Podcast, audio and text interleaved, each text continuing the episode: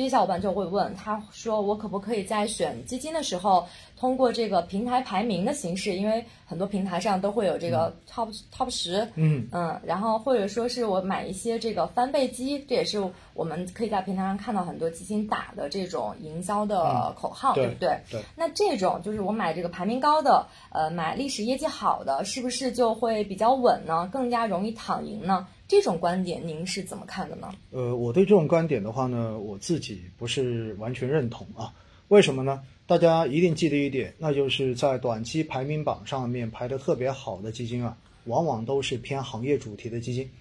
哪怕它本身不是行业主题基金，相信我，它一定重仓在了某些行业。原因非常的简单，因为 A 股是一个很难出现普涨的这样子的市场。更多的时候呢，都是所所谓的结构性行情，也就是在某一个阶段，某几个行业，它是属于热门行业，在风口之上，所以它的涨幅会远远超过其他的行业。而且呢，在这种情况之下，经常会出现的是什么呢？出现的就是风格的切换会非常的快，就是好像刚才一开始跟大家讲到的四季度，对吧？这种高低估值的这种切换。因此呢，如果我们按照这一种短期的排名。排行榜去买基金的话呢，大概率你买到的就是在过去这段时间在风口上的基金，而过去这段时间在风口上的基金，就意味着它本身持仓的这些行业在短期之内有可能都已经涨得很高了。那按照价值回归、按照均值回归的这个理论的话呢，正常来讲的话，短期涨得过高、过快的板块，那么接下来时间它回调的这种可能性就会变得更大一些。因此的话呢，这就会形成一个特别难受的一个结果，就是往往大家去买冠军机啊，到最后你会发现第二年它的表现能够保持在中游就已经算非常不错了。很多的这种冠军机，你可能第一年特别好，然后第二年你要到后百分之三十去寻找它。所以的话呢，经常有人说，就是年年买冠军，买到最后的话，发现还不如年年去买那个垫底的。有有这种说法哈，大家也在网上应该有听过，对不对？就是年年我就买最差的。那一些基金的组合，结果发现第二年它的表现往往是最好的，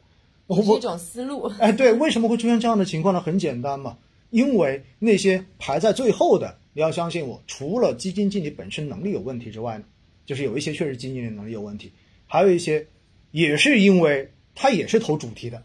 他也是压住某些行业的，结果的话呢，刚好当年完全不属于他，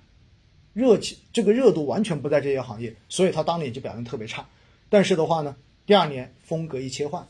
哎，可能风就吹到他这个行业上面了，所以最差的有可能就变成了最好的。因此哈，就是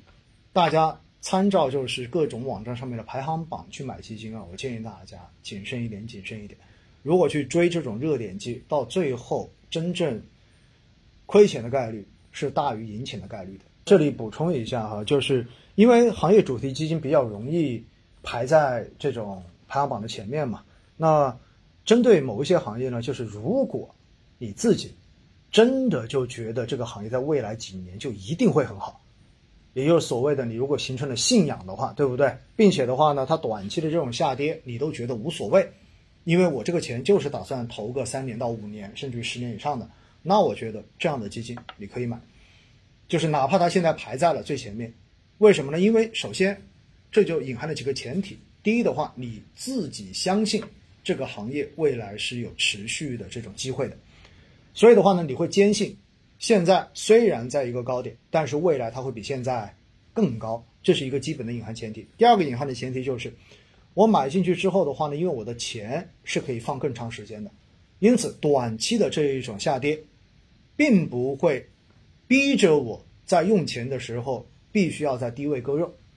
这样子的话呢，我就能够守得云开见月明，对不对？所以在这样的情况之下，我觉得哈，就是大家对于这种排名排在比较前面的这种行业机，如果你能够满足刚才说的这两个条件的话，其实是可以考虑去买的。但前提是一定问清楚自己：第一，投资期限；